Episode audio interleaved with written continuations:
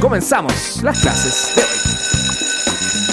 Aparece el emprendedor, mentor de pymes, fundador de Yami, amante de la música, principalmente de Beatles, por cierto, y de los libros, el profesor Jorge Lobos, conectado desde la región de Valparaíso, en la quinta región. ¿Cómo está, profe?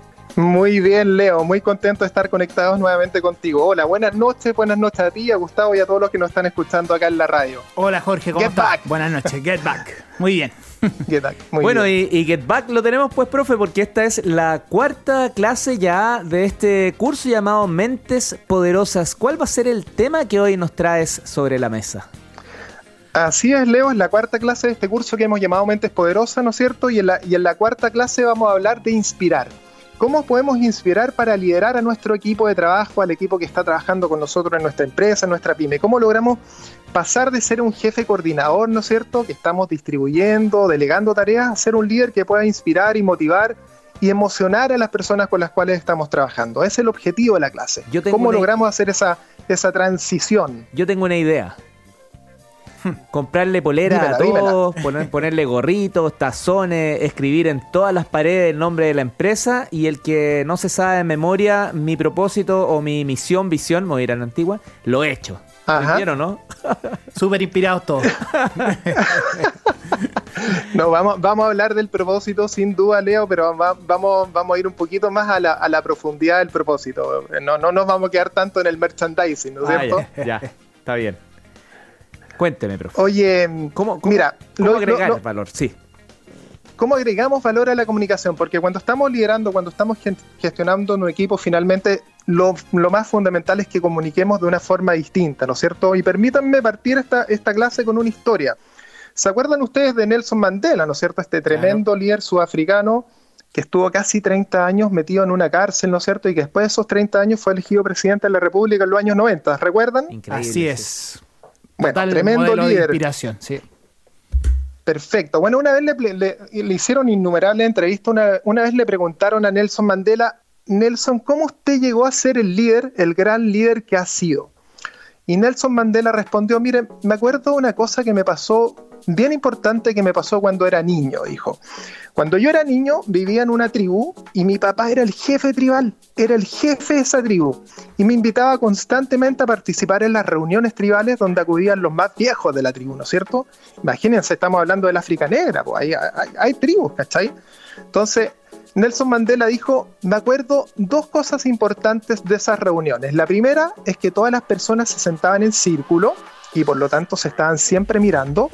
Y la segunda cosa que me acuerdo era que mi padre, que era el jefe de la tribu, hablaba al final. Mi padre siempre, siempre, siempre hablaba al final. Es decir, hablaban todos los otros adultos que estaban en esa reunión y mi padre hablaba al final de esa conversación. Imagínense, eso inmediatamente siento un precedente de cómo yo puedo agregarle valor a mi comunicación, ¿no es cierto? Los líderes somos tan, los que somos jefe de un proyecto o líder de una empresa, siempre que como que queremos dar las respuestas, tener todas las respuestas y delegar las tareas rápidamente. Pero antes de eso, usted tiene que dejar que los otros hablen. ¿Qué piensan, chiquillos? Oye, qué notable, ¿eh? Yo hablo al final, así que dale Gustavo.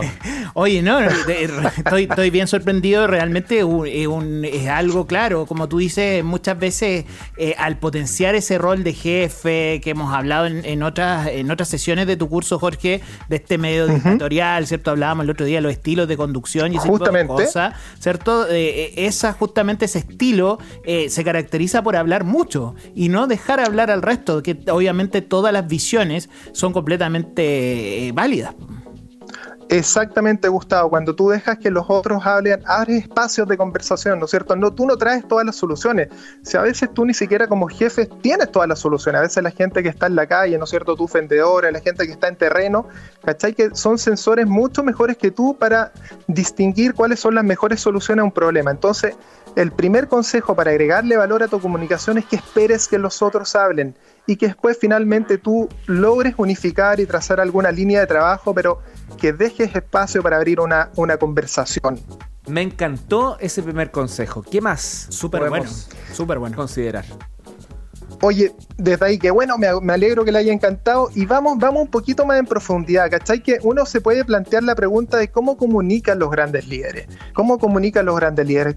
¿Qué dirían ustedes? ¿Cómo comunican, no sé, los grandes líderes que hemos tenido en la humanidad, el mismo Nelson Mandela, eh, Martin Luther King, la madre Sor Teresa Calcuta? ¿Cómo, ¿Qué piensan que hacen distinto de los otros?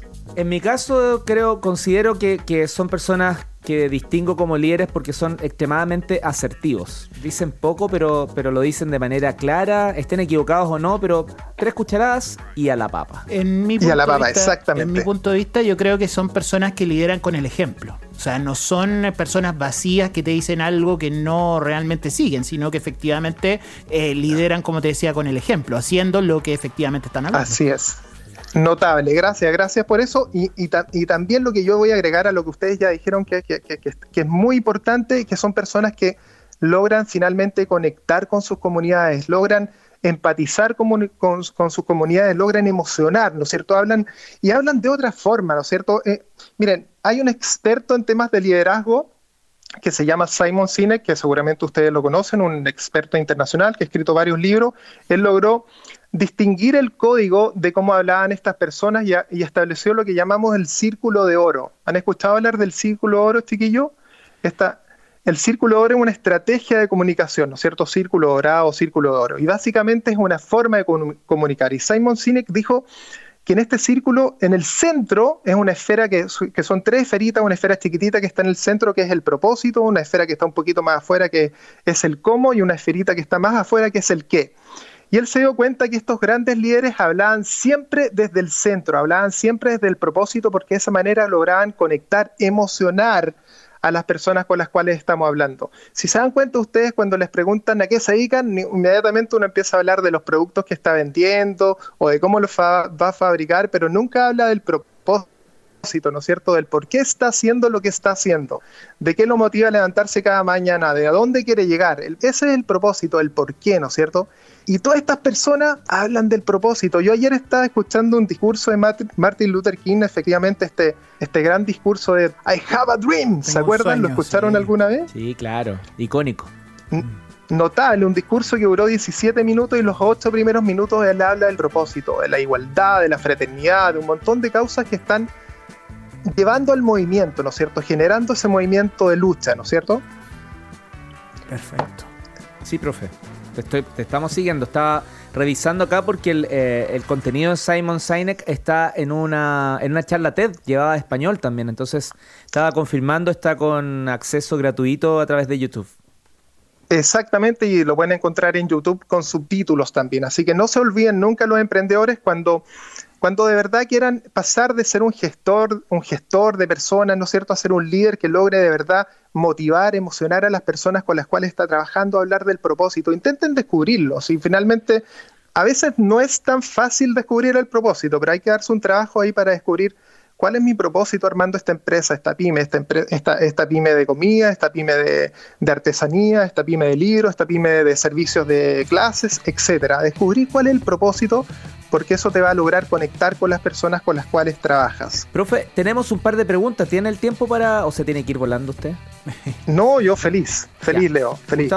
Sí, eh, no, quería preguntarte cómo podemos transformar, si hay, si hay algún tip, cómo poder transformar ese qué, eh, esa, esa, esfera del qué, es justamente en el tema del propósito, así como algún paso clave, algún tip para darle a las personas de cómo poder transformar ese discurso en un propósito.